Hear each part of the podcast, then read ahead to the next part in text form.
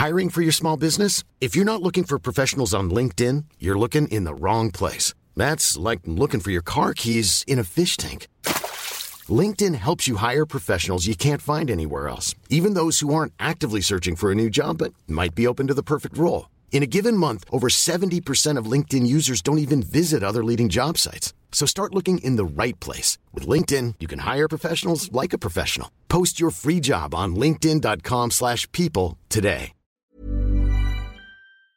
Wenn ich das habe, was der hat, wenn ich so wenige Sorgen habe, so viel Geld oder sonst was, da klar, da bin ich auch dankbar. Aber die Logik ist halt genau umgekehrt. Glück ist kein Zufall, sondern eine Frage deiner Einstellung. Bin dann irgendwann am Ende in Kambodscha gelandet. Das ist so ein bisschen aus der Motivation heraus entstanden, dass alle mal zu mir meinten, Dominik, geh doch mal alleine reisen. Und er ist mir dann auf der Fahrt irgendwo mitten im Nirgendwo ist er mir dann ähm, ins Bein gefahren. Ja, dann kam irgendwann ein Australier, Duck hieß der, der mich dann gerettet hat. Ich dachte dann mehr weniger, okay, jetzt ist der Schrecken vorbei, aber da fing es eigentlich erstmal so richtig an. Als ich das erste Mal gehört habe, dass ich mein Bein verlieren kann, bin ich damals echt in, in ein Loch gefallen. Einfach ein mentales. Äh, da gab es eine Studie, die gezeigt hat, wenn du zweimal in der Woche dir aufgeschrieben hast, wofür du dankbar bist, hatte das nach einer Woche schon Effekt aufs Wohlbefinden, den du wirklich noch einen Monat später messen konntest. Die ganze Umgebung wurde einfach viel positiver für mich und das hat sich einfach irgendwie auch im Außen, im Außen wiedergespiegelt dann. Wenn mir das so hilft, dann kann das auch einfach anderen helfen und ja, so kamen wir irgendwie dann zum, zum 6-Minuten-Tagebuch.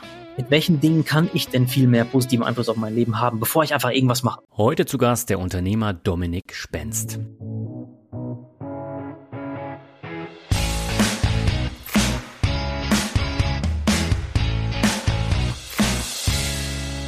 Vor sechs Jahren schenkte ich meiner Kollegin an der Hochschule zur Elternzeit das Sechs-Minuten-Tagebuch. Ich hatte mich im Vorfeld etwas mehr damit auseinandergesetzt und viel Gutes gehört und außerdem fand ich die Entstehungsgeschichte vom Autor Dominik Spenz sehr interessant. Auch meine Kollegin war sehr begeistert von dem Buch. Seitdem stand Dominik auf meiner Liste möglicher Interviewpartner. Und die Geschichte hat aber irgendwie nie so gut in die Finanzrocker Mixtapes gepasst. Und als ich mit Mehr Mut zum Glück startete, dachte ich, dass Dominik schon zu groß für so einen kleinen Podcast ist.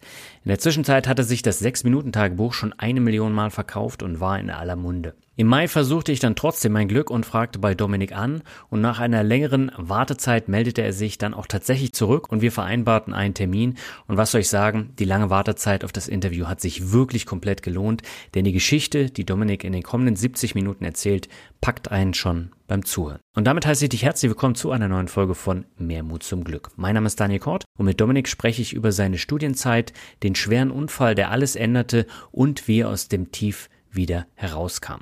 Er erzählt, wie er auf die Idee zum 6-Minuten-Tagebuch kam und was sich daraus entwickelte. Zwischendurch geht es dann natürlich auch um Themen wie Glück, Dankbarkeit und positive Psychologie. Aber genug der Vorrede, gehen wir gleich zum Interview mit Dominik. Auf geht's. Meine Leitung geht heute nach Berlin zu Dominik Spenst. Er hat eine sehr motivierende Geschichte, über die wir heute sprechen wollen. Aber erstmal herzlich willkommen bei Mehrmut zum Glück, Dominik. Schön, dass du da bist. Ja, danke, dass ich hier sein darf, Daniel. Freue mich. Ja, ich freue mich auch und lass uns mal über die Frage sprechen, die ich immer am Anfang stelle. Was bedeutet dir persönlich denn Glück?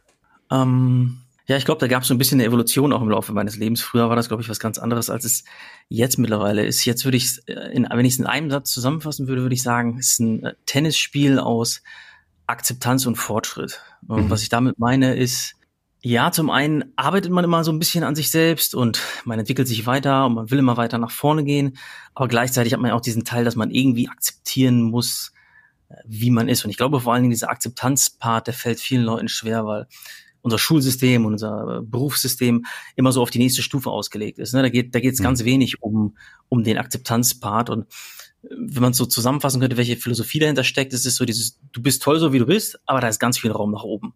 Und mhm ich bin ein ziemlich getriebener Mensch. Ich, ich brauche Fortschritt äh, für mich. Ich habe aber immer in den Phasen, wo es mir nicht gut ging im Leben, habe ich zu sehr den Fokus auf dieses äh, Herausfordern, auf den Fortschritt äh, gelegt. Und deswegen muss es immer so ein, wie so ein Tennisspiel sein. Deswegen ist das, was ich eingangs meinte, wenn du dir so vorstellst, auf der einen Seite vom Tennisplatz steht der, steht die Akzeptanz, auf der anderen Seite steht der Fortschritt und die spielen sich die ganze Zeit so den, den Ball zu. Und es mhm. geht dann einfach nicht beides gleichzeitig. Und ja, ab und zu musst du einfach arbeiten, um nach vorne zu kommen im Leben, aber ab und zu brauchst du auch diesen, diese Parts, wo du dich, wo du dich sammelst, wo du einfach akzeptierst, wie du bist, mit deinen äh, Stärken, mit deinen Schwächen, mit deinen, ja, mit all den Dingen, die du an dir magst oder, oder nicht magst. Und dann kannst du wieder in den Modus kommen, dass du einfach daran arbeitest und auch irgendwie versuchst, ein besserer, besserer Mensch zu werden. Hm. Das sind ja jetzt alles so Aspekte, die hast du ja im Laufe deines Lebenswegs auch ähm, in mehr oder weniger großer Ausprägung dann gehabt. Was war denn mhm. ursprünglich so dein Traumjob, als du jünger warst? Ähm, es war ziemlich lange Zeit war es Basketballer. Also ich hab, mhm. bin mit äh, zehn Jahren habe ich damals die Liebe zum Basketball entdeckt und war auch wirklich äh, knapp, muss mir überlegen, achteinhalb Jahre war das wirklich mein Leben. Also ich habe zwischendurch haben meine Eltern sich schon Sorgen gemacht, dass ich irgendwie, äh, weil ich einfach keine Freundin hatte und mich überhaupt nicht für, für Frauen äh, interessiert habe, auch wirklich, ja. ähm, äh, was denn los ist mit mir. Also ob da irgendwas nicht, irgendwas nicht richtig ist, weil ich mich einfach nur mit Basketball beschäftigt habe. Also ich habe viermal die Woche Training gehabt, Spiel am Wochenende, ich habe nachts Basketballspiele aufgenommen und da hat sich wirklich mein ganzes Leben drum gedreht. Das war so, bis ich 18, 19 war. Und dann war die nächste Phase war, äh, da wollte ich Banker werden. Also Investmentbanker war damals so äh, die Idee.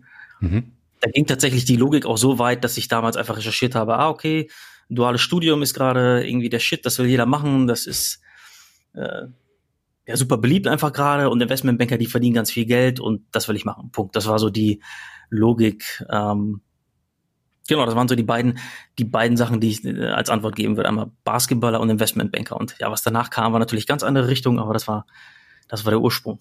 Aber du bist doch tatsächlich dann im Finanzbereich gelandet und hast dich auch für ein duales Studium in einer Bank entschieden, oder? Mhm, genau.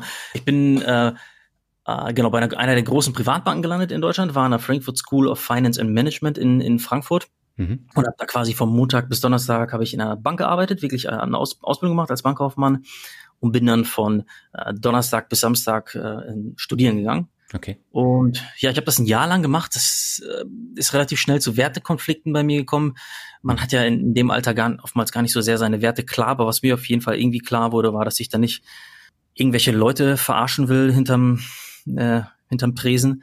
Mhm. Und äh, das macht man halt einfach teilweise bei Banken. Ich weiß nicht, wie es mittlerweile ist, ob das sich äh, geändert hat, aber da, damals war es wirklich so, dass man auch Boni bekommen hat, wenn man einfach irgendeiner Omi einen Fonds verkauft hat, die den einfach nicht richtig äh, verstanden hat. Und das war auch eigentlich egal, ob die das verstehen oder nicht. Deine Leistung wurde einfach nur am Verkauf äh, gemessen. Das hm. hat irgendwann nicht mehr so resoniert mit mir.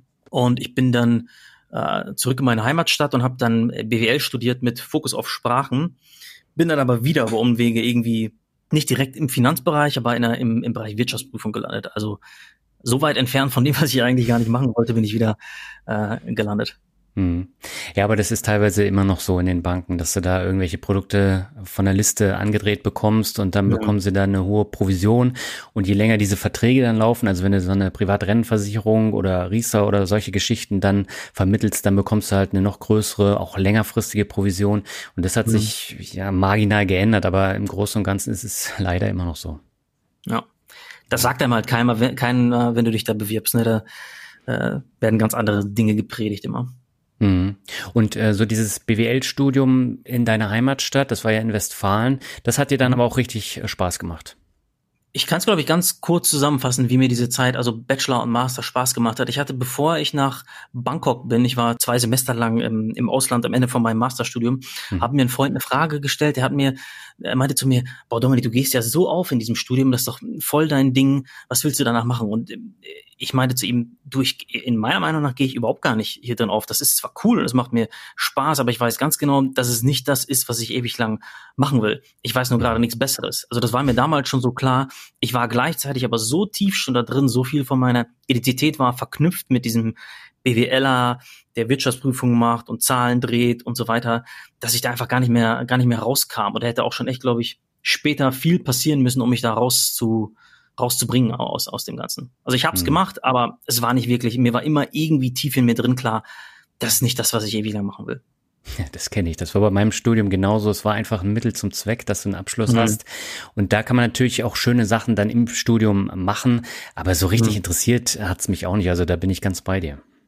Also es, verstehe mich, versteh mich nicht falsch, ich würde immer noch sagen, ich hätte meinen Bachelor hätte ich trotzdem gemacht, mhm. weil Leute fragen mich immer, hättest du gar nicht studiert oder so, das ist jetzt wäre jetzt nicht meine Philosophie, ich hätte trotzdem noch einen Bachelor gemacht, weil ich glaube, dass die Kompetenz zum Lernen lernt man da schon ganz gut und es waren ja. auch viele BWL-technische Sachen, auch so vor allen Dingen Buchführung und sowas, die sehr hilfreich waren, auch im später im, im, im eigenen Unternehmensaufbau.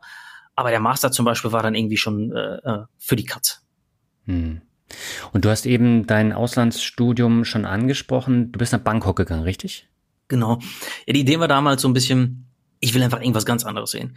Mhm. Also wirklich was, wo die Kultur mich schockt, wo es, was überhaupt mich aus, aus meinem ganzen Denken rausrüttelt. Ich glaube, irgendwas intuitiv in mir drin hat schon so gespürt, dass ich nicht ganz auf dem richtigen Weg bin und vielleicht hatte ich irgendwie die Hoffnung, dass mich das woanders hinführt. Weiß nicht genau, was da die Hauptmotivation war, aber ähm, bin dann auf jeden Fall in Bangkok gelandet und hat mir auch so gut gefallen, dass ich dann tatsächlich das Ganze auch auf zwei ähm, Semester ausgeweitet habe. Mhm. Und ähm, Bangkok ist natürlich eine komplett andere Welt. Also wenn man da in dieser 18 Millionen Metropole dann ist, dann muss man sich als Europäer, wenn man noch nie in Asien war, tatsächlich komplett umstellen. Wie war das für dich? Boah, ich habe es tatsächlich geliebt. Also ich, ich bin die ersten, wir haben damals irgendwie nach 35 Stunden Flug sind wir angekommen mit zwei äh, Kollegen in, den, in dem ähm, Viertel, wo wir gelebt haben, was so ein richtig schön traditionelles Thai-Viertel auch war, wo nicht so viele Touristen waren. Mhm. Ram Kam Heng ist das, für alle, die es kennen.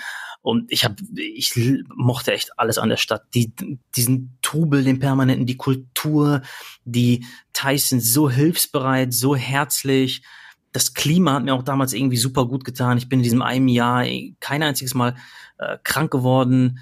Das war irgendwie, also für mich hat das, wie kann man das nennen? Also ich bin auf jeden Fall auf so eine irgendwie so eine kleine Goldader äh, gestoßen für mich. Das, mhm. das hat einfach hat mir einfach Energie gegeben der ganze der ganze Aufenthalt. Ich mochte die Leute und die Umgebung und ich konnte mir damals sogar auch vorstellen, ähm, zumindest in den ersten halben Jahr, dass ich irgendwann mal vielleicht sogar in Bangkok lande. Also es war die einzige Stadt, wo ich mir gedacht habe, puh, du hast das ganze Jahr über hast du super Wetter, du bist der Dreh- und Angelpunkt aus Südostasien, weil du überall hin, überall hin günstig hinreisen kannst von Bangkok aus. Also ja, die Stadt hat's mir angetan, kurz gesagt. Mhm. Und du bist ja dann äh, auf Reisen gegangen und äh, in Kambodscha gelandet, ne? Ähm, das heißt, mhm. du hast auch parallel zu Thailand äh, andere asiatische Länder da bereist. Genau, das war so damals gang und gäbe. Also die ganzen Leute, mit denen ich zusammen studiert habe, das, ähm, das war ein Austauschprogramm. Also ich war da nicht mhm. allein, ich war mit einem Freund von mir auch da und wir waren so ein kleiner Trupp, der in so einem Kondo war. Das waren so 25 Deutsche ungefähr die sind relativ viel gereist, weil das Studium, also das Masterstudium war ähm, am Wochenende. Das heißt, Samstag und Sonntag warst du komplett in der Uni. Mhm. Und während der Woche konntest du halt so in kleine Orte reisen. Und wenn dann halt Semesterferien waren, bist du eigentlich fast die ganze Zeit äh, nur rumgereist. Okay. Genau, ich bin dann irgendwann am Ende in Kambodscha gelandet, was du gerade schon angesprochen hast. Das ist so ein bisschen aus der Motivation heraus entstanden, dass alle immer zu mir meinten, Dominik, geh doch mal alleine reisen. Mhm. Ähm, weil ich vorher einfach mal mit irgendwelchen Leuten zusammenreisen war. Genau, und habe dann da einen Unfall gehabt, der mehr oder weniger zu, ja, zu der Geschichte geführt hat, die uns beide jetzt hier zusammengeführt hat. Mhm.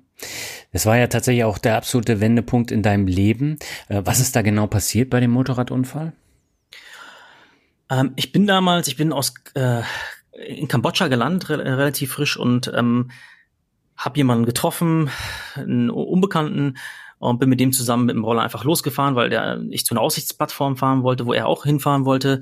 Mhm. Und er ist mir dann auf der Fahrt irgendwo mitten im Nirgendwo ist er mir dann ähm, ins Bein gefahren quasi, also von mhm. hinten.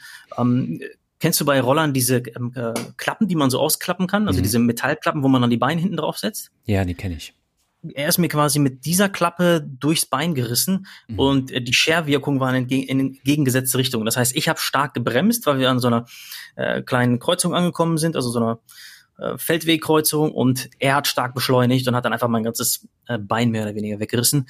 Mhm. Er war dann geschockt von der ganzen Geschichte, ist aufgestanden, er ist irgendwie glücklicher ähm, gelandet und hat dann äh, Fahrerflucht begangen und ähm, ja, long story short, äh, mein Bein war auf jeden Fall äh, ziemlich demoliert. Ähm, das, das halbe Bein war wirklich aufgerissen. Äh, es war auf jeden Fall ein traumatisches Szenario. Dann ruckzuck haben sich Fliegen gesammelt um mein ähm, Bein herum. Dann kamen irgendwann Einheimische an und haben sich dumm herumgestellt und sind angefangen, irgendwie mit den Handys mich aufzunehmen. Ich habe das Ganze irgendwie gar nicht verstanden. Insgesamt lag ich da eine halbe Stunde. Die Polizei ist sogar zwischenzeitlich gekommen, die haben auch nichts gemacht. Hm. Kann man sich vielleicht gar nicht äh, vorstellen, wenn man jetzt zuhört, warum das so sein kann, aber wenn man den Hintergrund von Kambodscha kennt und dass die auch sich relativ äh, kürzlich erst für Tourismus geöffnet haben und da auch noch dieser Völkermord war, auch Ende der 80er Jahre noch, dann ja, versteht man vielleicht, warum die da nicht jetzt direkt auch ohne irgendwelche Mittel einem helfen. Das ist einfach, die haben dann nochmal ein anderes Bild von äh, Touristen als in vielen anderen Ländern, wo Touristen vielleicht schon gut angesehen sind. Mhm. Genau, dann lag ich da einfach relativ lang und habe tatsächlich auch zwischendurch gedacht, könnte sein, dass ich jetzt hier verbluten ähm, würde, weil es war wirklich die, also die, man hat so eine große ähm, Schlagader auch unten in der Wade, die ja. äh, wirklich, über die man echt viel Blut verlieren kann und die war auf. Und ja, dann kam irgendwann, in meiner Erinnerung ist das ungefähr mal eine halbe Stunde, kam ein Australier, Duck hieß der, der mich dann gerettet hat, also der mich in Krankenhaus geschleppt hat und ich dachte dann mehr oder weniger, okay, jetzt ist der Schrecken vorbei, aber da fing es eigentlich erstmal so richtig an, weil ähm, die mein Bein, also es musste dann jemand per Helikopter extra hinkommen in diesen kleinen Ort da, um das Bein einfach nur zu schließen. Also kannst du dir das so vorstellen, du hast halt im, ähm, äh, im Bein dieses riesige Loch, mhm. aber der, der Fleischteil war nicht abgetrennt, der hing einfach nur daran. Und das heißt, die haben das einfach nur zugeklappt, mein Bein, Verband drüber und dann haben sie mich in dem Zustand quasi nach Deutschland transportiert. Und ja, ich dachte, okay, in Deutschland wird das alles wunderbar geregelt und meine Eltern dachten genau das Gleiche und das wird schon irgendwie. Aber dem war halt nicht so, weil das schon echt eine tiefe Wunde war. Die Wunde hatte sich auch ähm, äh, infiziert mhm. und äh, die haben mehrere Male, also was, was du dann machst, ist, du versuchst die Wunde zu schließen mit, mit, einer, mit, mit einem Hauttransplantat. Also du nimmst eine ganz dünne Schicht von einer Haut irgendwo anders von dir ab. Das war in meinem Fall vom Oberschenkel und versuchst immer diese Wunde zuzuschließen, damit die irgendwann mhm. halt ja zu ist. Und das hat bei mir einfach ganz viele OPs lang nicht geklappt, weil ähm, dieser Keim da war und der sich infiziert hat. Und ja, irgendwann hat sich halt herausgestellt, dass ich die, einfach die ganzen, die ganze Zeit falsche Breitbandantibiotika bekommen habe. Ich habe Antibiotika bekommen, die gegen typisch deutsche Viren waren, aber nicht gegen diese kambodschanischen Viren.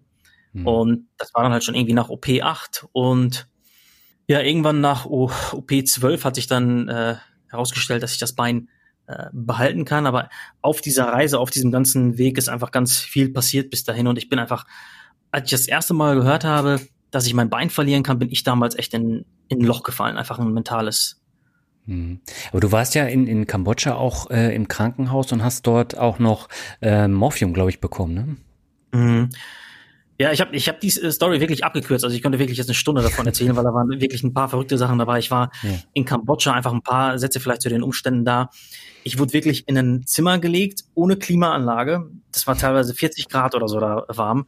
Ja. Und alles, was die halt konnten, ist mich mit einer gewissen Dosis an Morphium äh, oder die Schmerzen ruhig zu stellen mit einer gewissen Dosis an Morphium. Und das war so eine Dosis, das hätte ich in Deutschland nie bekommen. Ich bin in Deutschland angekommen, äh, im Krankenhaus und habe geschrien und habe die Krankenschwester angemacht, weil ich nicht anders konnte und im Entzug war und habe gesagt, gib mir mehr Schmerzmittel.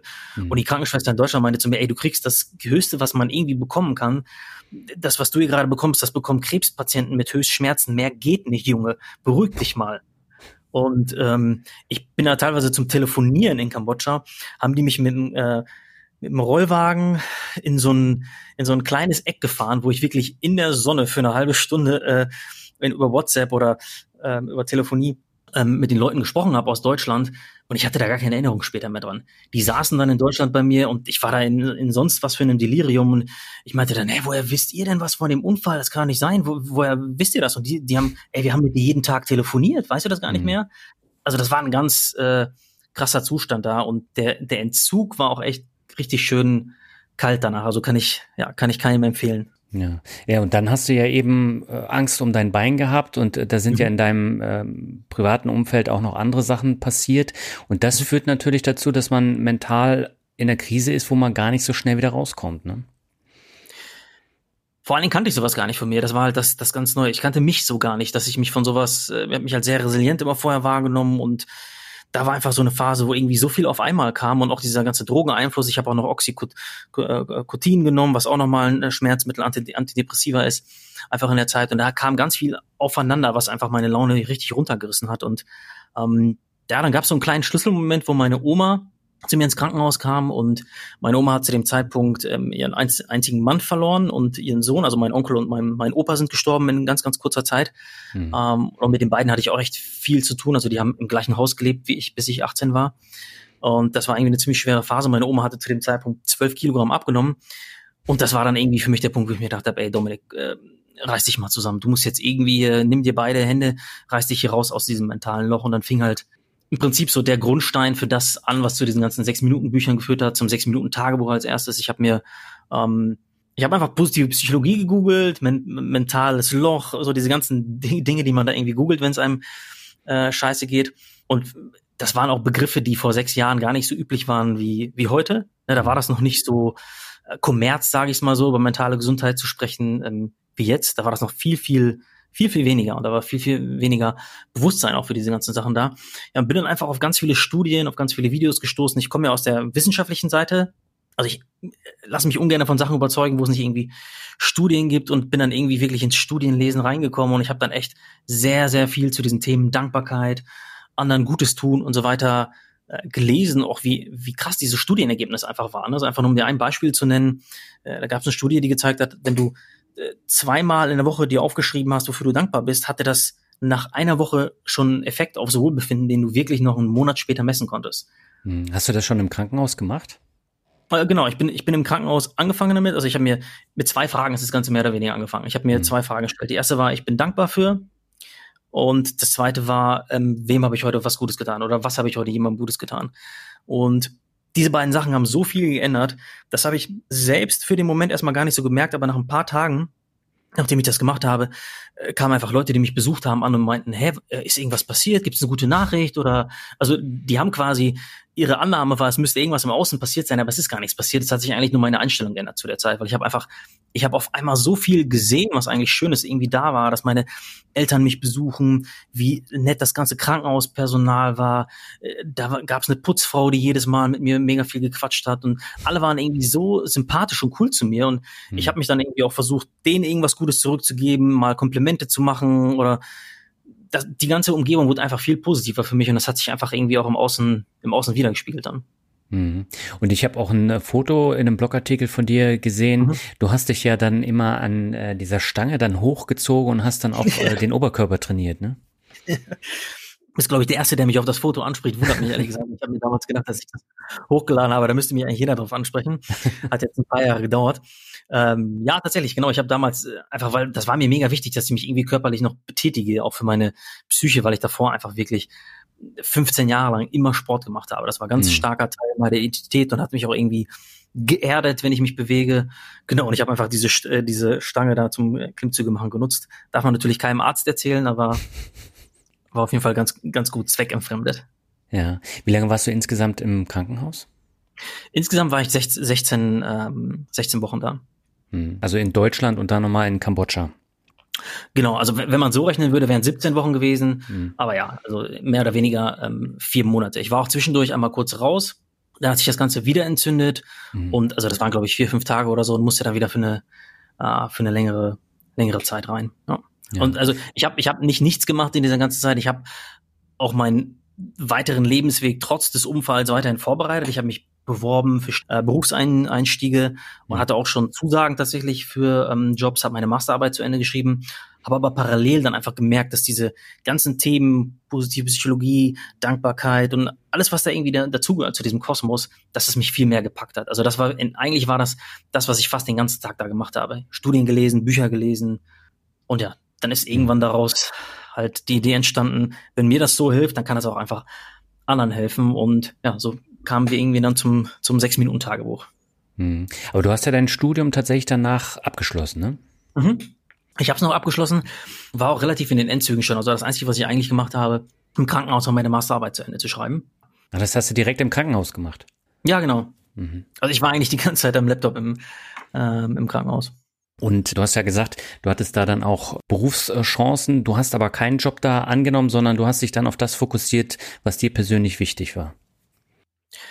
Das war ein sehr gradueller Prozess. Es war jetzt nicht so, dass äh, quasi mir direkt klar war, okay, das ist jetzt wichtig und ich äh, leg, leg die Jobs ab. Du hängst ja irgendwie mit einem Teil deiner Identität einfach noch an diesen alten Sachen, mhm. an, an dem Berufseinstieg als Wirtschaftsprüfer und irgendwie diese verschiedenen Sachen da. Ich hatte drei Zusagen von verschiedenen ähm, Firmen und daran hing ja schon ein Teil von mir. Und das war auch irgendwie ein sicherer Hafen erstmal noch. Ne? Aber im Laufe der Zeit, da kamen dann immer mehr Fragen dazu. Ich habe mich dann verschiedenen Reflexionsfragen beschäftigt, ganz viel um dieses Thema drumherum gelesen. Das wird halt graduell, ich würde einfach sagen, von Tag zu Tag wurde es klarer, ey, dieses, dieses Wirtschaftsprüferleben, nenne ich jetzt einfach mal, das hat sich fremder und fremder angefühlt. Irgendwie wie so ein, also es wurde von Tag zu Tag mehr so, als ob ich mir irgendwie so einen Fremden vorstelle, der in einem Anzug irgendwo rumläuft, aber eigentlich eine leere Seele hat, jetzt mal hart mhm. gesagt. Und das andere kam mir einfach viel, viel erfüllender vor. Und es ging halt immer mehr auch in die Tendenz, dass die Beschäftigung mit den BWLer-Themen, nenne ich, ich jetzt mal, viel, viel weniger wurde und die Beschäftigung mit den anderen Themen mehr wurde. Und irgendwann wurde dann halt auch den anderen Leuten klar, die mit mir äh, gesprochen haben, so dass ich nur noch über diese Sachen rede. Und irgendwann wurde mir klar, ey, wenn da so ein Energieball hinter ist, dann versuch das einfach mal. Weil das Schlimmste, was passieren konnte damals für mich war, okay, da muss ich vielleicht ein halbes Jahr zu Hause leben, wenn daraus jetzt nichts wird. Mhm. Aber wie bist du dann auf die Idee gekommen, daraus ein Tagebuch zu machen? Weil zu der Zeit war ja Amazon FBA beispielsweise auch noch nicht so ein großes Thema, wie es jetzt in den letzten Jahren der Fall war. Ähm, mhm. Wie bist du denn da vorgegangen? Also äh, interessant, dass du Amazon ansprichst, weil dieser Amazon-Kanal, der hat sich dadurch ergeben, dass ähm, mein Mitbewohner damals äh, über Amazon schon Sachen verkauft hatte. Das heißt, darüber kannte ich überhaupt den Kanal. Mhm. Was damals viel komplizierter auch war, war überhaupt ein eigenes Buch zu machen. Das war jetzt, jetzt heutzutage macht das jeder Hans Franz ja. äh, oder jeder macht auch sein eigenes Journal, weil das viel leichter geworden ist. Damals gab es die Prozesse gar nicht dafür. Damals haben die Verlage das noch zugemacht und das war eigentlich alles so ja, monopolisiert in den großen Verlags, Verlagshänden, sage ich mal so. Hm. Das war wirklich eigentlich äh, komplex. Um zu deiner Frage zurückzukommen, wie sich daraus ein Buch entwickelt hat, das war eigentlich, es hat sich eigentlich mein eigenes Journal im Krankenhaus entwickelt. Also ich habe erstmal diesen, mit, mit diesen beiden Fragen angefangen, so Dankbarkeit und anderen Gutes tun, das waren so, waren so die Grundsteine. Und dann sind für mich noch Fragen dazugekommen, dann äh, sind für mich Dinge dazugekommen, wie einfach Reflexionsfragen, die man sich nicht täglich stellt. Also zum Beispiel sowas wie, ähm, man sagt, du bist der Durchschnitt der fünf Menschen, mit denen du die meiste Zeit verbringst, trifft das für mhm. dich zu? Wenn ja, inwiefern trifft das für dich zu? Solche Dinge kamen dann irgendwie hinzu und hat sich einfach im Krankenhaus schon so ein, eigentlich mein eigenes Tagebuch für mich entwickelt und daraus, daraus kam dann zusammen mit dieser Recherche einfach die Idee, dass ich sowas auch für andere äh, mache. Hm. Aber äh, hast du das dann selber umgesetzt oder hast du es mit dem Verlag dann am Anfang umgesetzt? Ich habe es komplett selber umgesetzt. Also alles, jedes Detail, was in dem Buch drin war, habe ich äh, selber gemacht. Also dies, ähm, das Grafische, hab ich, da habe ich damals mit einer Grafikerin zusammen jede kleine Linie irgendwie nach oben und nach unten gesetzt, total ineffektiv über äh, tausend Kommentare. Das, das Buch an sich haben wir aus China damals noch bestellt. Wir bestellen, äh, produzieren mittlerweile in Deutschland. Ähm, haben wir damals die Materialien äh, selber bestellt, den Satz, was für ein Leseband, was für eine Prägung, also wirklich alles selber. Die mhm. Idee bestand damals, das äh, im Verlag zu machen, aber das hat überhaupt keinen, aus etlichen Gründen ähm, keinen Sinn gemacht. Und ich habe es einfach selber dann quasi über Amazon äh, verkauft und das hat sich mehr oder weniger auch von selbst dann einfach verkauft. Das würde heute niemandem mehr passieren, weil die Konkurrenz einfach viel größer ist, der Markt auch ja. viel überschwemmter, aber da war damals einfach das Timing auch noch äh, ja sehr gut. Ich konnte nicht mal als Werbung schalten zu dem Zeitpunkt, weil damals war es noch so, dass bei Amazon wirklich nur große Verlage Werbung schalten konnten, mhm. was auch einfach unfair war, aber heutzutage nicht mehr so ist. Und das Buch hat sich einfach mehr oder weniger von selbst äh, dann verkauft. Was war da der Trigger, dass die Leute darauf so abgefahren sind? Ich glaube einfach, dass da so damals ein bisschen die äh, das Bewusstsein für so einige Keywords, die mit dem Buch auch zusammenhingen, wuchs und dass da einfach eine ähm, organische Nachfrage nach, äh, war nach solchen einfach nach solchen Themen wie Dankbarkeit, äh, mentale Gesundheit und so weiter. Das haben einfach Leute eingegeben schon und nach Produkten gesucht, die irgendwie ähm, dabei helfen können, genau sowas, genau sowas zu finden oder mehr Dankbarkeit, mehr Achtsamkeit ins Leben ähm, zu integrieren. Also das, ja, die Nachfrage kam gleichzeitig auf zu, zu dem Produkt, sage ich mal. Hm. Jetzt hast du ja eben schon ein paar Schlagwörter gesagt, die du dir im Krankenhaus dann als Fragen notiert hast und mhm. du hast dann wahrscheinlich täglich dann die Antworten dazu ähm, aufgeschrieben. Inwiefern ist es denn beim Tagebuch so, dass es mir dann äh, als Anwender hilft, glücklicher und zufriedener zu werden? Mhm. Also im Prinzip ganz simpel gesagt, ist ja das Geheimnis glücklicher Menschen, ist ja nicht irgendwas im, im Außen, das ist ja nicht Schicksal oder dieses zufallsmäßige Glück, dass du irgendwie im, im Lotto gewinnst oder in eine reiche Familie geboren wirst, sondern äh, entspringt ja deine Einstellung. Ne? Da gibt es ja mittlerweile mhm. ganz viele Studien, die das belegen, dass wie du das Leben siehst, auch äh, dein Blick aufs Leben bestimmt und auch wirklich dann dein Leben letztlich bestimmt.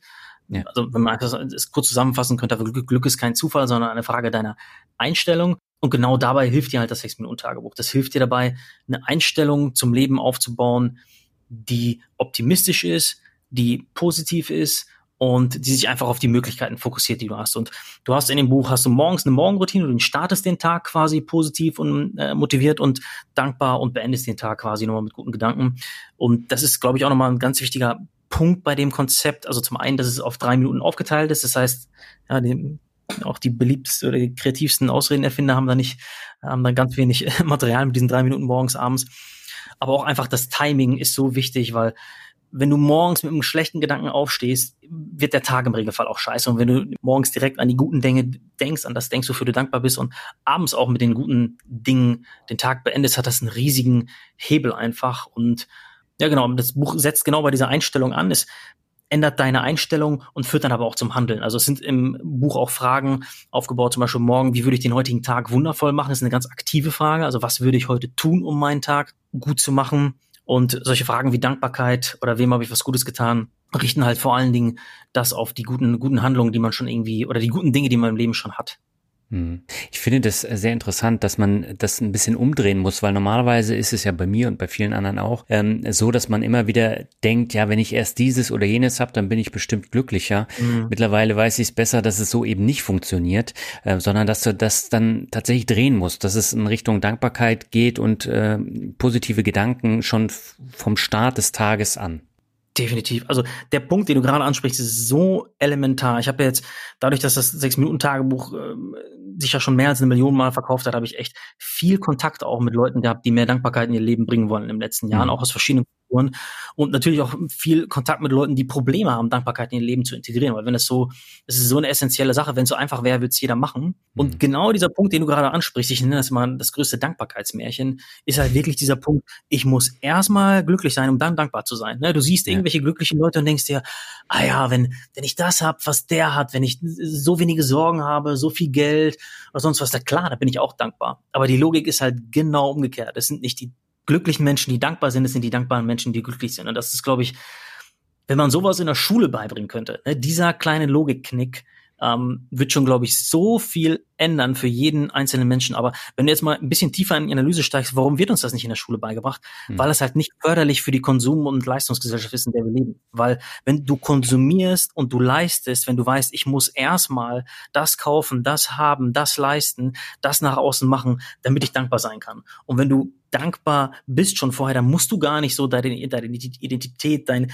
Glück ziehen aus diesen materiellen Dingen, aus dieser, aus dieser Leistung. Und deswegen ist es, glaube ich, ja, wichtig, dass da gerade so ein Bewusstsein ähm, entsteht und wir das mehr und mehr über die nächsten Jahrzehnte umändern, dass es wirklich, wirklich umgekehrt ist. Und deswegen ist Dankbarkeit auch wirklich so essentiell. Es ist echt nichts Wischiwaschi-mäßiges, sondern das ist eine der besten, eines der besten erforschten äh, Methoden für das eigene Glück, die eigene Einstellung, ähm, was es, die es überhaupt gibt. Also wirklich auch körperlich und mental. Ne? Also es, es gibt wirklich Studien, relativ neue Studien, deswegen bin ich da jetzt so ein bisschen brenne ich da gerade auch noch mal ein bisschen mehr für, obwohl ich das schon seit fünf Jahren mache. Die, zeigen wirklich, dass die, ähm, wenn du Dankbarkeit empfindest, und da gibt es verschiedene Methoden, da gehe ich jetzt nicht im Detail drauf ein, das würde den Rahmen sprengen, aber Dankbarkeit löst teilweise die gleichen Prozesse aus, wie Intervallsprinten oder sowas auslöst. Also du hast wirklich mhm. entzündungshemmende Enzyme werden ausgeschüttet, es werden ganz viele Stoffe ausgeschüttet, die du normalerweise nur hast, wenn du intensiven Sport machst oder irgendwie in, in ganz meditative Phasen bekommst. Und das Interessante an Dankbarkeit ist, das ist jetzt wirklich der Kernpunkt, der Aufwand bei Dankbarkeit ist so gering. Wenn du mhm. Sport machst, mach mal Intervalltraining oder mach mal eine Stunde Sport, ähm, das ist, da ist ein richtiger Aufwand dahinter. Und du hast die Relation von Aufwand zu Ertrag, ist nicht so wie bei Dankbarkeit. Bei Dankbarkeit hast du wirklich, du steckst ein paar Minuten rein und kriegst richtig was raus. Und da kannst du mir ganz, ganz wenige andere Bereiche zeigen, wo das genauso ist. Hm. Ja, ich finde es äh, sehr spannend, was du gerade sagst. Und wenn ich mir jetzt so äh, Deutschland angucke und wenn du mit Deutschen interagierst, äh, das ist hm. ja in, in, ganz Deutschland so, das sind ja äh, so ein bisschen Mundfaule und äh, ja. die kommen nicht mit breiten Armen dann auf dich zu und sagen, mhm. hey, wie geht's dir? Äh, und ja. wenn du jetzt zum Beispiel in den USA bist, da ist äh, das Herangehen äh, völlig anders, ja. Und äh, mhm. da kommen sie gleich an und sagen, ja, wie geht's und kann ich dir helfen? Also das war für mich auf meinem USA-Trip äh, tatsächlich so die Erkenntnis schlechthin. Du stehst mhm. da irgendwie verloren, da kommt sofort ein Amerikaner und fragt, ob er dir helfen kann, ohne irgendwelche Hintergedanken. Und das hast mhm. du in Deutschland nicht so. Und Deswegen ja. ist ähm, dieses Umdrehen der Gedanken halt so wichtig, äh, gerade für Deutsche, finde ich. Äh, ich meine, es gibt natürlich in jedem Land gibt's diese und jene. Ne? Immer, das, ja, klar. Muss man ja betonen, aber du redest ja gerade über den Schnitt. Im ja. Schnitt würde ich dir auf jeden Fall zustimmen. Ich kenne ja auch andere Länder wie zum Beispiel äh, Thailand, wo einfach viel mehr auch ganz generell in den östlichen Kulturen, äh, kann man das auch im ja, pauschalisieren, wo viel mehr eine Dankbarkeit kultiviert wird für das, was man ähm, jetzt gerade hat, wo aber auch dieser mhm. Aspekt des Gebens, was du ja auch gerade angesprochen hast, mit dem sofort helfen, ja. viel größer geschrieben wird kulturell. Also eigentlich diese beiden Fragen, mit denen ich angefangen bin im Krankenhaus, dankbar sein für das, was man hat, aber gleichzeitig auch geben permanent. Das ist ja so ein bisschen auch dieser Kreislauf. Also man ist ja auch dankbar dafür, dass man überhaupt was, was geben kann. Das mhm. ist, glaube ich, in anderen Kulturen viel, viel tiefer ähm, verwurzelt als in der in den westlichen Kulturen. Aber ich, ich bin trotzdem optimistisch, ehrlich gesagt, mit diesen ganzen Entwicklungen, dass wir uns auch mehr mit den Themen äh, beschäftigen, mit den Themen wie Persönlichkeitsentwicklung, Achtsamkeit und so weiter, dass das schon graduell mehr und mehr Teil auch unserer Gesellschaft wird äh, in Deutschland, auch wenn das mhm. langsam ist. Ja, du merkst es auch an den Themen. Also gerade so ähm, Glück, positive Psychologie, das spielt immer eine größere Rolle. Jetzt auch mhm. durch, ähm, durch Yoga beispielsweise. Da gibt's ja jetzt auch ganz viele Seiten und Bücher und Kurse mhm. und was weiß ich nicht alles. Aber das hilft ja auch dabei, dass du auch ein gutes Gefühl zu deinem Körper hast. Und daraus hat sich jetzt auch ein etwas Größeres entwickelt. Zumindest ist es jetzt meine Betrachtung. Ja, ja, definitiv. Ich meine, es gibt immer auch nicht jeder macht es auf die richtige Weise und da gibt's auch wieder Leute, die machen so und die machen so, aber die Gesamtbewegung ja. ist auf jeden Fall ähm, auf jeden Fall eine positive. Und ich glaube, da wird's auch, du hast es ja immer so, wenn Themen neu kommen, hast du relativ viele Leute, die einfach auf den Zug aufspringen und sich ziemlich ja. oberflächlich damit beschäftigen. Die können sich aber auch dann nicht lange aufrechterhalten, weil einfach, wenn so viele Leute das machen und jeder das irgendwie macht, wieder die Konkurrenz größer wird. Das heißt, eigentlich geht die Richtung schon genau dahin, dass sich Leute damit tiefer, tiefer beschäftigen müssen, um irgendwie ein Yoga-Studio aufrechtzuerhalten oder einen, ähm, ja, einfach ein Business aufzubauen, um, um, um das Ganze. Weil letztlich sind es ja auch die, die Businesses, die irgendwie mit den ganzen Themen zusammenhängen, die diese Themen am, am weitesten vorantreiben. Mhm. Musst du denn tatsächlich immer noch täglich dein Dankbarkeitstagebuch ausfüllen, um glücklich zu sein, oder hat sich das mittlerweile so ein bisschen verflüchtigt? Also ich muss es auf keinen Fall. Ich kann, äh, kann dir ganz transparent sagen, wie ich unsere beiden Bücher benutze. Ich nutze das Sechs-Minuten-Tagebuch mit meiner Frau zusammen. Jeden mhm. Morgen. Wir füllen es tatsächlich so aus, dass wir es nicht morgens und abends ausfüllen. Ja, da wird jetzt der eine oder andere sagen, ah, oh, was, aber du empfiehlst doch morgens und abends. Das Buch kann man so benutzen, wie man will. Das ist die Empfehlung. Ja, mhm. so haben wir es auch zwei, drei Jahre lang gemacht, aber wir machen es jetzt jeden Morgen zusammen und füllen quasi den Teil für den heutigen Tag aus und auch den, ähm, die schönen Sachen, die wir am gestrigen Tag hatten. Das ist das Sechs-Minuten-Tagebuch, so vier, fünf Tage die Woche.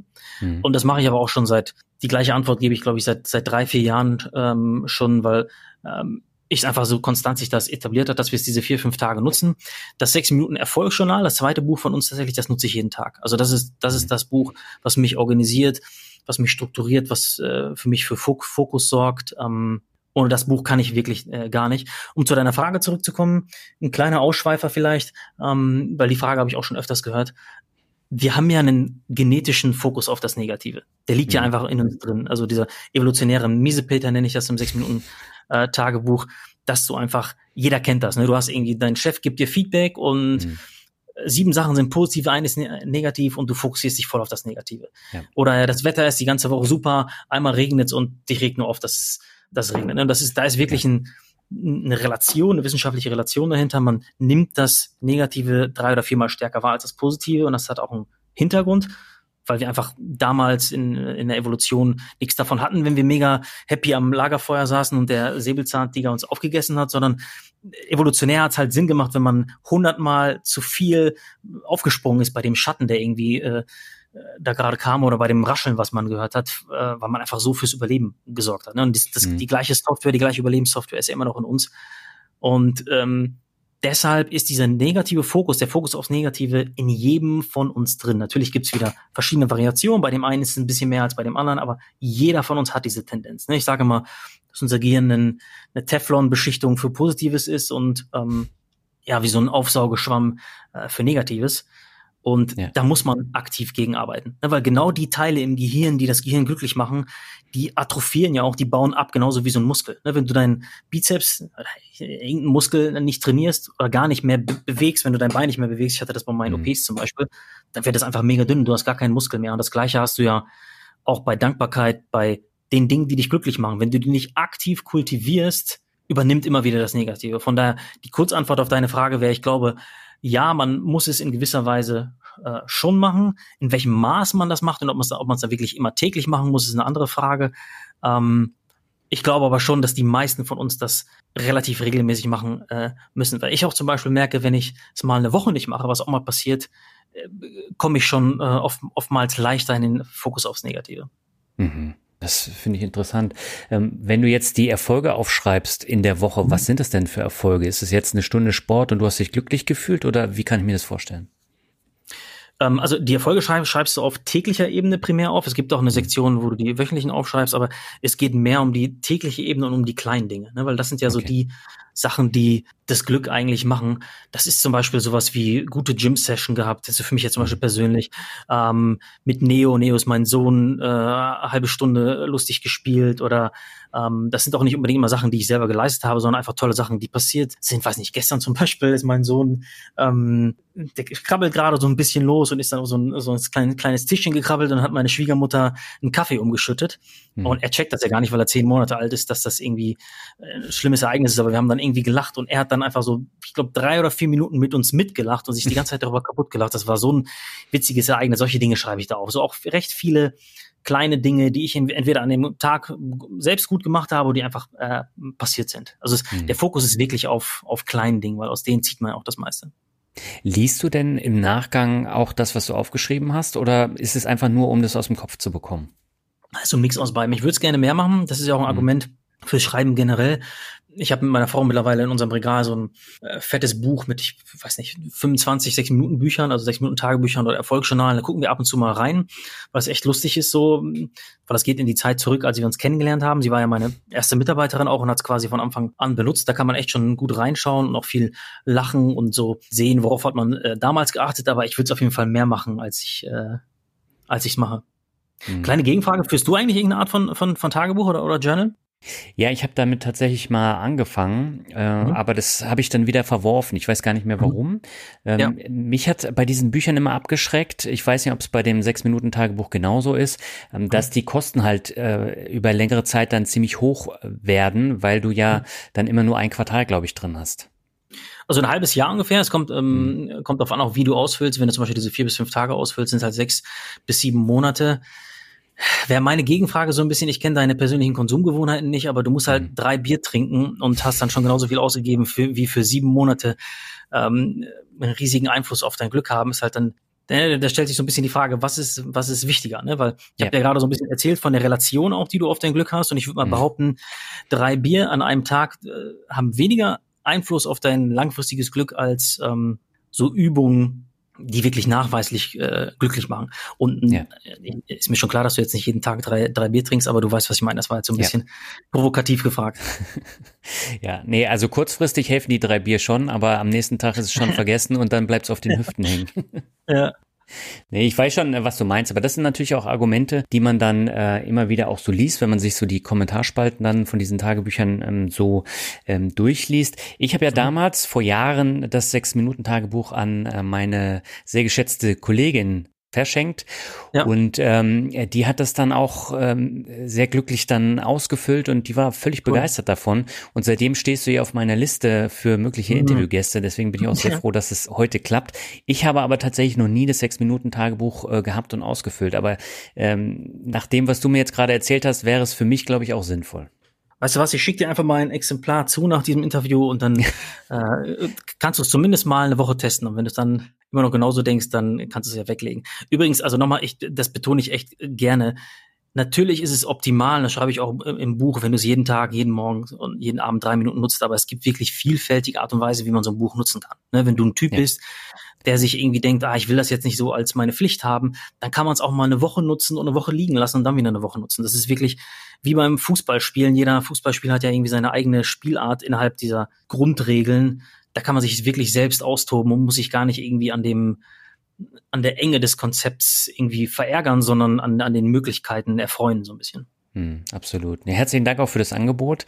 Äh, lass uns mal noch ein bisschen auf das Business eingehen. Du hast ja gesagt, mhm. du hast es dann äh, selbst bei Amazon eingestellt und mhm. ähm, hast es dann darüber verkauft. Wie ist denn daraus eine Firma entstanden? Ja, das war wieder so eine graduelle Sache. Also im Prinzip war es so, dass sich das Buch erstmal relativ erfolgreich verkauft hat. Mhm. Es kam positives Feedback und dieses Feedback war so überwältigend, dass mir klar war, okay, da ziehe ich jetzt mehr Energie draus aus diesem Feedback, aus allem, was ich vorher gemacht habe. Selbst wenn ich da jetzt wenig Geld mit verdiene, die Entscheidung war schon relativ früh getroffen. Also selbst ja. wenn es viel, viel weniger Geld sein sollte, als ich irgendwie bei einem anderen Job verdienen würde, ich würde es trotzdem machen.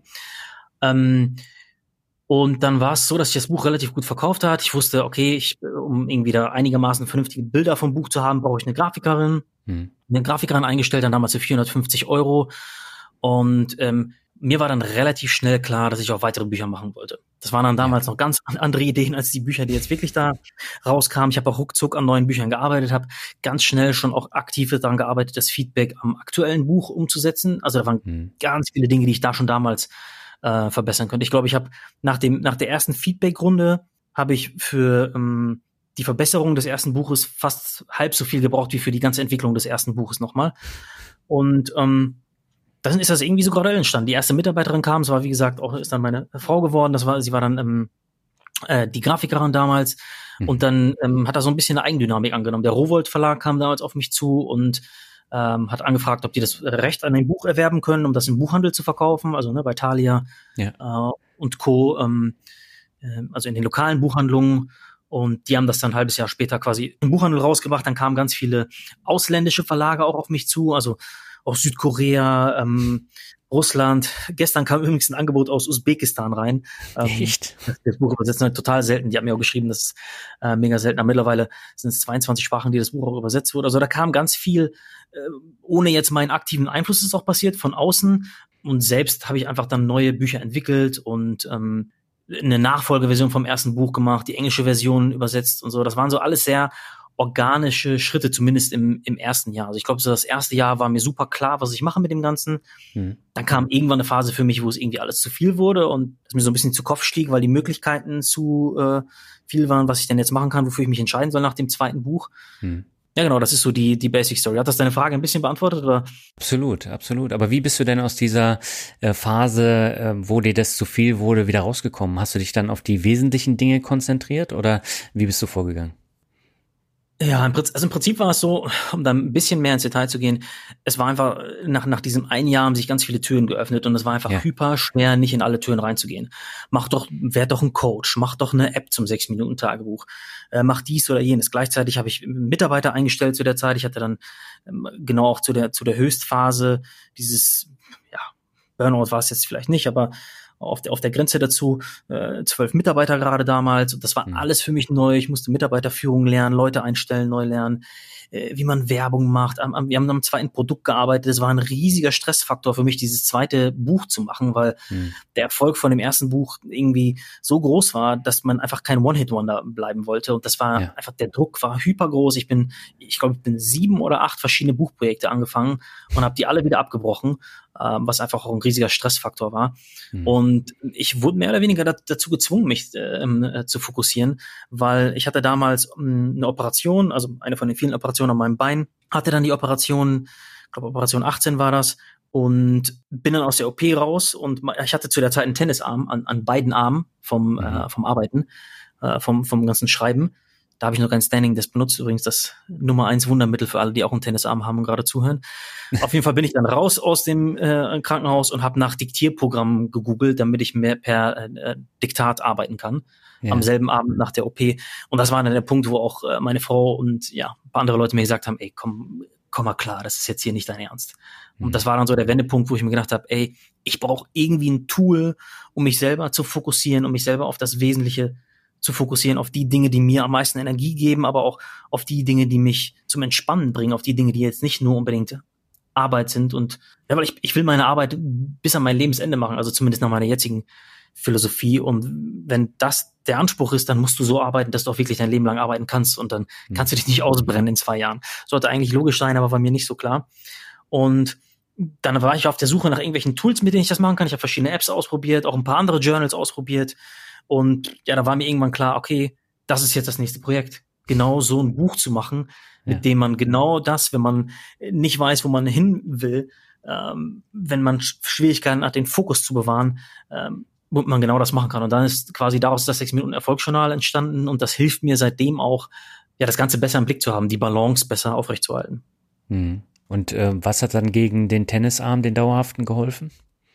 Tatsächlich, der, der, der Standing Desk, den ich gerade schon angesprochen habe, also wirklich ein Stehtisch, mega, hat mega geholfen. Ich, ich habe ich hab wirklich drei Jahre lang Physiotherapie gehabt vorher. Ja. Um, ähm, und das war dann ein Mix aus verschiedenen Sachen. Ich glaube, die Nummer eins Sache auf abstrakter Ebene ist einfach die Position oft zu wechseln, wenn du einen Tennisarm hast. Weil du bist ja in dieser einen rigiden Position, belastest du mal das, den gleichen Part von deinem, von deinem Arm. Mhm. Und ich bin einfach angefangen, links eine Maus zu nutzen, eine, zwei verschiedene Mäuse für verschiedene Winkel zu haben. Also eine Maus, die ich quasi gerade halte, eine Maus, die ich mit dem umgedrehten Arm halte, Standing Desk, also im Stehen und im Sitzen arbeiten. Das war eigentlich schon die Lösung. Also die drei Jahre Physiotherapie vorher waren so ein bisschen für die Katz. Dieses Positionenwechseln war hm. der Game Changer. Also zumindest, zumindest für mich. Hm. Ja, weil das haben ja viele, dieses Problem. Hast du auch keine Arme, oder? Ja, ich habe ja unterschiedliche Arbeitsplätze hier im Wohnzimmer mhm. und ich habe auch so einen ja. äh, Stehtisch, wo ich arbeiten kann. Ich habe mir auch einen Ständer für den Laptop geholt. Ich habe noch den normalen iMac, mit dem ich jetzt die Podcast-Folgen aufnehme und ich habe meinen äh, Ikea-Stuhl schon seit zig Jahren und da mhm. schreibst du ganz anders. Da hast du nicht diesen Druck auf den Arm. Ja, das ist die, schlaue, die schlaue Vorgehensweise, das ein bisschen präventiv zu machen. So, so sollte ja. es sein. Ja, da habe ich dann letztendlich auch Glück gehabt. Aber ähm, ich finde es bei dir sehr interessant. Du sagst jetzt ja was, was vielen Menschen so geht, wenn sie das erste Mal gründen und dann so ein erfolgreiches Projekt haben. Irgendwann weiß man nicht mehr, wo man lang gehen will. Und wenn man äh, keinen Input von außen hat, wird es natürlich entsprechend schwer. Du hast aber dann ein Team gehabt, was dich unterstützt hat. Und das ist ja bis heute so, dass ihr dann auch weiter organisch gewachsen seid und dass ihr neue Projekte angeht. Und ihr habt ja auch noch den Verlag, der euch da ja auch unterstützt. Und mhm ich glaube, das war äh, so der Punkt, wo du dann auch gesagt hast, äh, ich kann mich jetzt auch ein bisschen zurücknehmen, oder? Mm, ich würde es gerne so bejahen, aber kann ich tatsächlich nicht, weil okay. tatsächlich der Teil des Unternehmensaufbaus der schwierigste Teil in der ganzen Geschichte ist. Mhm. Weil, also mein Ziel ist hier ein Unternehmen aufzubauen, was nicht nur ähm, wo ein Prinzip hintersteht, dieses Sechs-Minuten-Prinzip und auch die Dinge, die wir dahinter machen, äh, die Bücher, die dahinter stehen, ähm, der Newsletter und so weiter, alle Projekte, die darunter stehen. Und das ist relativ, ein relativ schwerer Anspruch und das ist viel schwerer als einfach nur ähm, wirklich Bücher machen. Hm. Weil das, das Bücher machen, das fällt mir einigermaßen leicht, aber dieser Unternehmensaufbau ist eigentlich genau die schwere Sache. Und weil wir einfach so ein nischiges Unternehmen sind, wo du gar nicht jetzt bei anderen gucken kannst, wie macht man das? Oder niemand anders mir sagen kann, wie macht man das? Weil wir, wir entwickeln ja selbst unsere Bücher, komplett mhm. selbst, aber verkaufen die auch. Das ist ja nicht, was ein Verlag macht. Ein Verlag nimmt ja normalerweise Autoren auf und hat ein Vertriebsnetz mhm. und vertreibt dann diese Bücher. Ja. Das heißt, es gibt echt ganz, ganz wenige ähm, äh, Unternehmen vergleichbar in Deutschland wie wir. Das heißt, da kann man sich auch relativ wenig austauschen oder wenig schauen, wie macht man das denn? Und wir haben ziemlich viel Kreativanteil. Und tatsächlich ist es so, dass dieser Teil des Unternehmensaufbaus schon eher noch der ist, der am, am schwersten mir fällt und auch noch definitiv eher Energie zieht als so diese äh, ganzen äh, Kreationssachen. Und ja, die Idealvorstellung ist auf jeden Fall, dass du äh, ganz viele Mitarbeiter hast und dann hast du, äh, kannst du dich nur auf das fokussieren, was äh, dir wichtig ist oder wo du den mhm. größten Mehrwert kriegst. In meinem Fall ist das die Bücher machen, aber da bin ich tatsächlich noch nicht. Da sind wir echt noch am Kämpfen und es ist gar nicht so äh, leicht. Ich würde dir jetzt eine Lüge erzählen, wenn ich dir sagen würde, äh, das wäre so, dass ich alles ähm, so, so viel Freiraum habe, dass ich den ganzen Tag machen kann, was ich will, weil dieser Unternehmensaufbau zieht echt. Hm.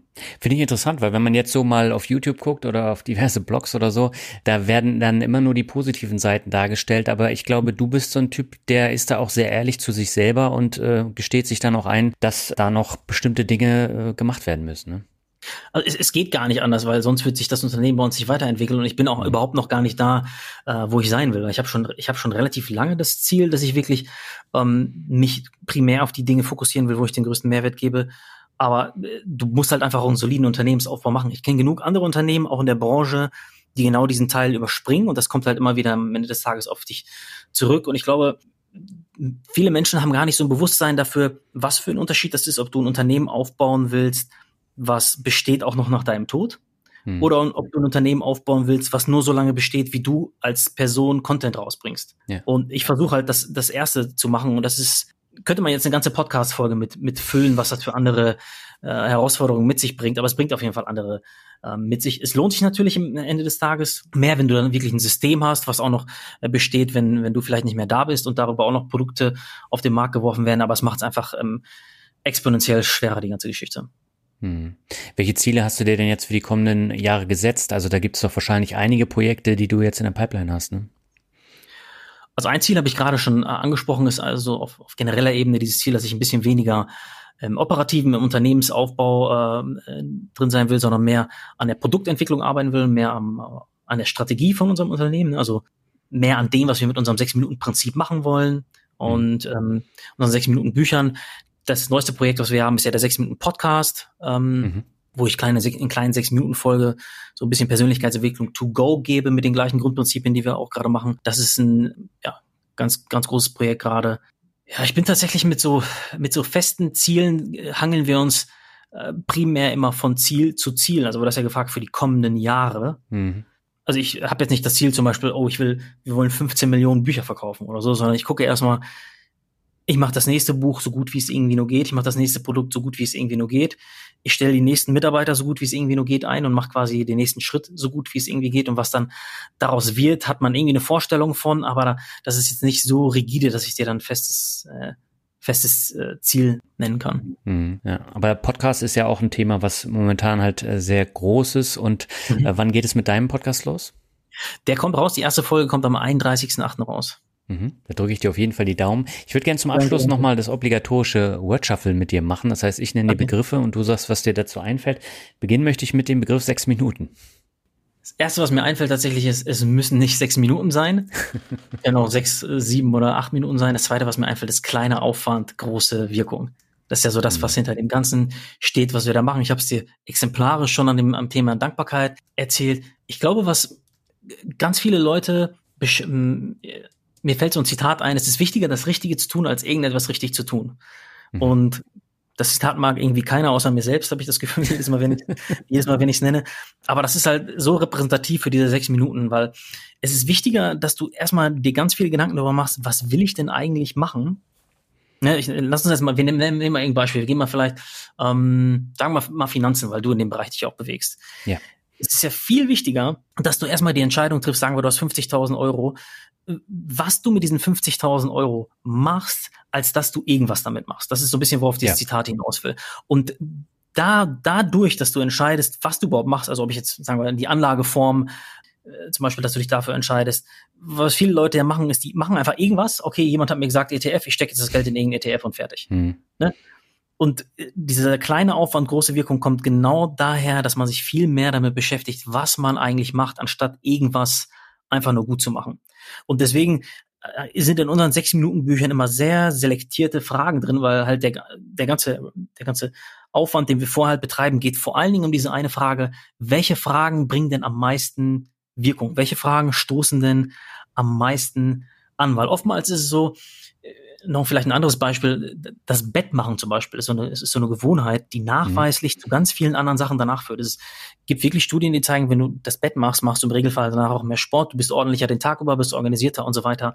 Und so laufen halt ganz viele Sachen. Und deswegen, glaube ich, sollten wir viel mehr Zeit, jeder, da reinstecken, mit welchen Dingen kann ich denn viel mehr positiven Einfluss auf mein Leben haben, bevor ich einfach irgendwas mache. Also bevor ich jetzt mhm. auf Instagram irgendeinen Tipp lese, ja, ich, wie kann ich mehr Grenzen setzen oder so. Ja, warte mal, ist Grenzen setzen überhaupt dein Thema?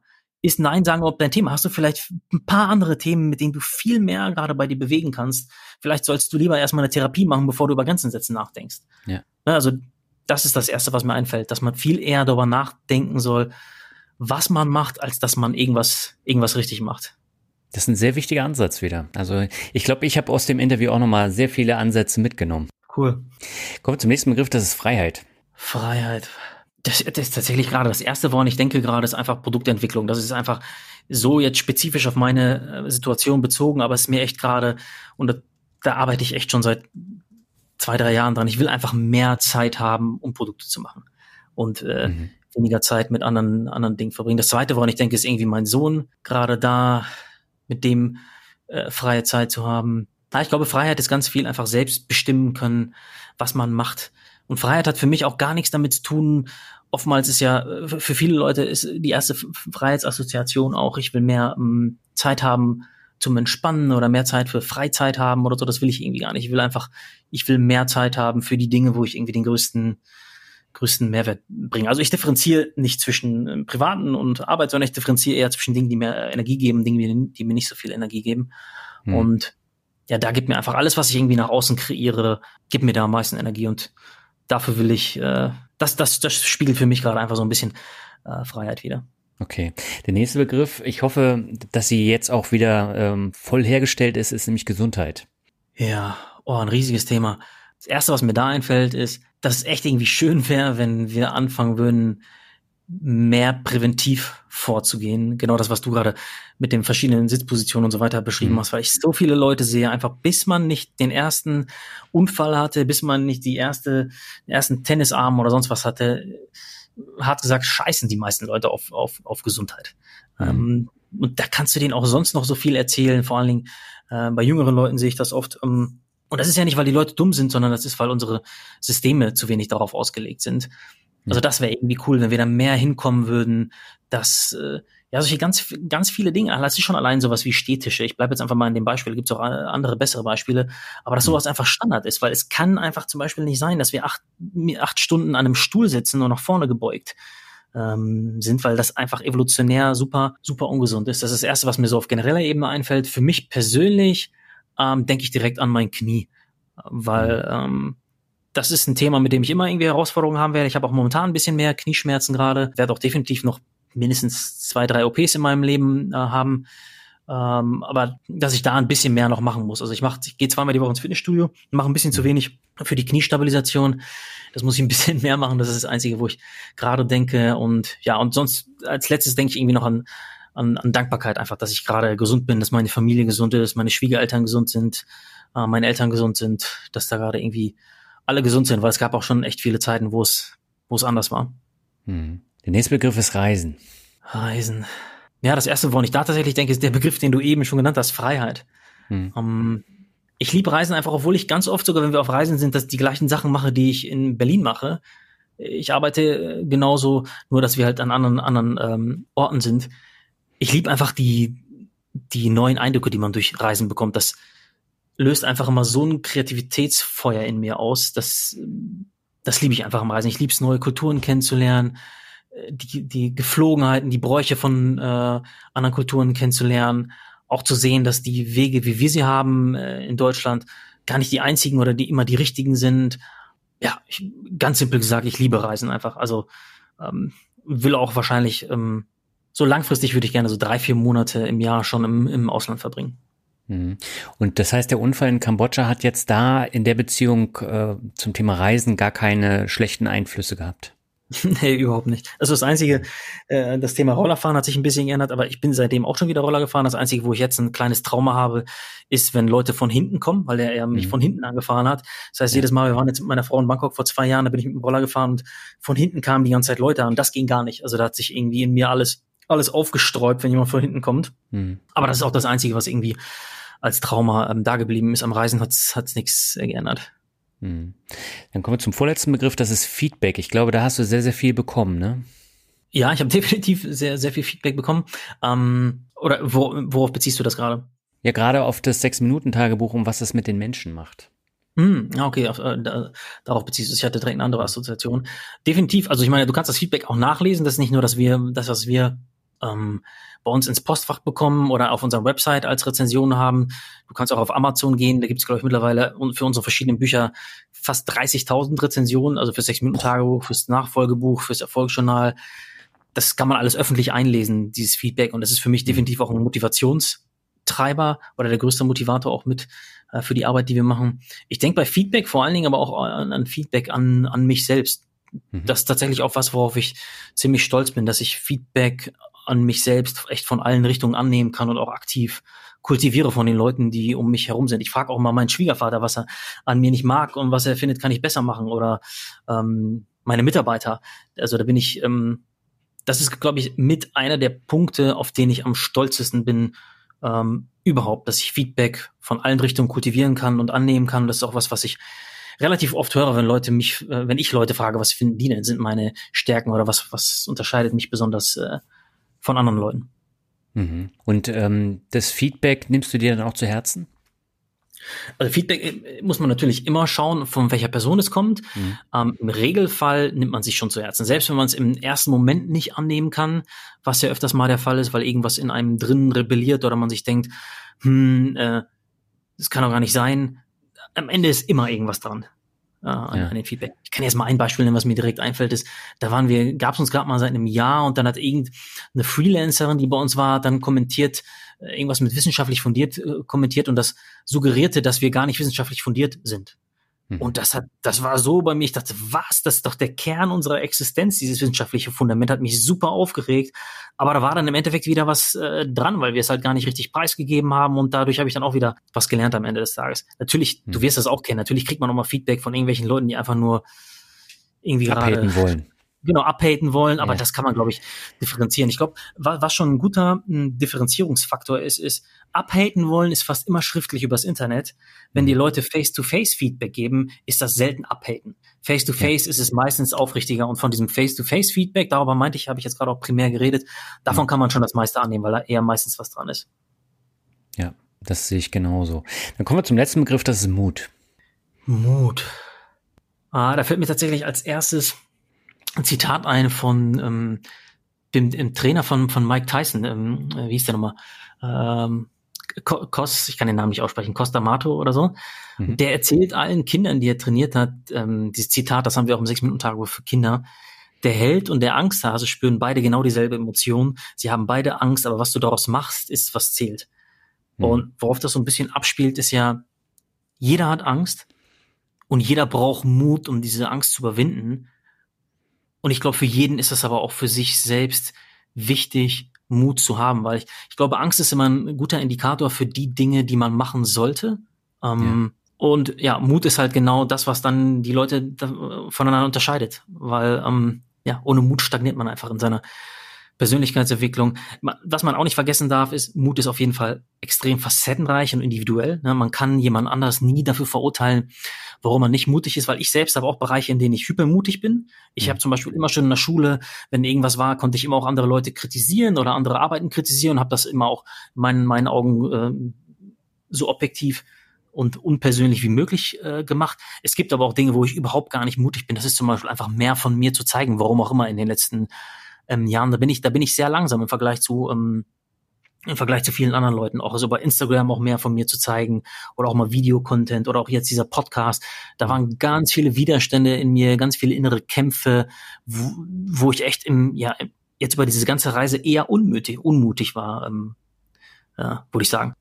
Woher kommt das? Ja, ist eine gute Frage. Ich glaube, man hat ganz viele, ganz viele Ängste, da, dass man irgendwie denkt, ach, dann sehen doch die Leute dies oder jenes ähm, von dir, was du vielleicht nicht zeigen willst oder also ganz viele irrationale Ängste auch, die ich mittlerweile auch einigermaßen aufgearbeitet habe, aber ja, ganz, einfach ganz viele Ängste. Wie ich auch beim Sechs-Minuten-Tago hatte ich damals auch einfach Angst. Du schreibst deinen Namen hinter einem Buch und das ist das, wo du viel Energie reinsteckst und du erzählst auch allen und alle wissen, dass du da sieben Monate deines Lebens von morgens bis abends, sechs Uhr morgens bis 21 Uhr nichts anderes gemacht hast als dieses Buch und das wissen alle. Und wenn das dann unerfolgreich ist, dann wissen alle, dass du sieben Monate lang von morgens bis abends an Scheiße gearbeitet hast, jetzt mal hart gesagt. Hm. Und das ist einfach natürlich eine riesige Angst. Und genau das Gleiche habe ich jetzt zum Beispiel mit dem Podcast, da stecken wir ganz viel Arbeit rein und all den Dingen, die man irgendwie nach außen gibt. Man hat einfach auch die Angst, dass die Arbeit, die du da reinsteckst, ähm, es nicht wert ist, auch wenn am Ende des Tages immer noch äh, der positive Faktor überwiegt. ne? Ich denke mir immer noch, Ja. das ist auf jeden Fall wert. Es gibt mir Energie, es macht Spaß und das ist im Endeffekt auch wichtig, aber trotzdem kommen die Ängste irgendwie dazwischen manchmal. Hm. Und ähm, beim Thema Mut fällt mir jetzt auch noch der Duck ein, der dich da ins Krankenhaus äh, gehievt hat oder Ja. ge ge- gerettet hat. Ja. Ähm, das war ja natürlich auch eine mutige Situation, die für dich natürlich äh, enorm viel bedeutet hat, oder? Definitiv. Also ich meine, der Mann hat im Prinzip mein, mein Leben gerettet. Ne? Also der, Hm. äh, da- das Glück war, dass er in Australien Sanitäter vorher war. Ich glaube, was viele von den Einheimischen auch hatten, das habe ich mir später mal gedacht, die haben diese offene Wunde auch gesehen und da hast du Angst, Mhm. irgendwie überhaupt irgendwas zu bewegen, weil wenn du so ein offenes Bein siehst, was blutet und da Fliegen drumherum sind, denkst du dir vielleicht äh, sonst was. Und der hat einfach direkt den ersten Gedanke gehabt, um mir dieses ähm, Tuch da übers Bein zu packen. Ähm, ja, ich weiß gar nicht, ob Mut genau das richtige Wort ist oder Zivilcourage, was da am besten passt. Auf jeden Fall ähm, wäre es möglich, dass ich ohne diesen Menschen jetzt gerade mit dir nicht sprechen würde. Und das, da, ja, da bin ich auf jeden Fall eher hyper dankbar. Das ist das Erste, Mhm. woran ich denke. Hast du noch Kontakt zu ihm? Ich schicke dem äh, regelmäßig, der hat seinen, seinen Lieblings-Whisky mir damals mal genannt und Mhm. hat gesagt, was seine kleine Nichte, die mag ganz gerne After Eight, ähm, warum auch immer. Ähm, das schicke ich dem, habe ich, also jetzt letztes Jahr habe ich es vergessen, davor die ganzen Jahre habe ich dem immer ähm, geschickt. Der wollte zweimal schon nach Deutschland kommen, ähm, hat nicht funktioniert. Da sind wir noch im Austausch. Aber ja, der äh, Austausch könnte sicherlich mehr sein als das. Ist ein, einfach ein kleiner Briefaustausch, den haben wir äh, noch momentan. Ja, aber immerhin. Oder du ähm, machst dich mal auf den Weg nach Australien. Ich werde auf jeden Fall mal in Australien sein, definitiv, und dann werde ich ihn definitiv auch mal besuchen. Das ist schon fest eingeplant. Ich kenne auch seine Adresse, weil ich die ja damals rausfinden musste, um ihn, ihm das Paket zu schicken und so weiter. Ja. Das ist definitiv geplant. Sehr schön. Dominik, habe herzlichen Dank für das sehr interessante Interview. Es hat mir viel Spaß gemacht und ich glaube, ich habe auch eine Menge mitgenommen. Danke dir, hat mir auch auf jeden Fall Spaß gemacht. Ich sage immer, bei Interviews ist der beste Faktor, wenn man vergisst, dass ein Interview äh, war. Das hatte ich heute auf jeden Fall ein paar Mal. Sehr schön. Soweit das Interview mit Dominik. Alle Links unter anderem zum neuen Podcast von ihm und dem 6-Minuten-Tagebuch findest du im Blogartikel und in den Shownotes. Im Nachgang hat mir Dominik das 6-Minuten-Tagebuch zugeschickt, wie er es im Podcast auch angekündigt hat. Und ich muss nach einigen Wochen sagen, dass es ein tolles Hilfsmittel ist, um deutlich positiver und reflektierter durch das Leben zu gehen. Manchmal sind es tatsächlich ganz kleine Dinge, die viel bewirken können. Wir hören uns im November mit einem komplett anderen Thema wieder. Dann habe ich jemanden zu Gast, der vom Altenpfleger zum Abenteurer und Extremsportler wurde und interessante Einblicke in einen für mich komplett neuen Bereich gibt. Bis dahin wünsche ich dir alles Gute und sag ciao.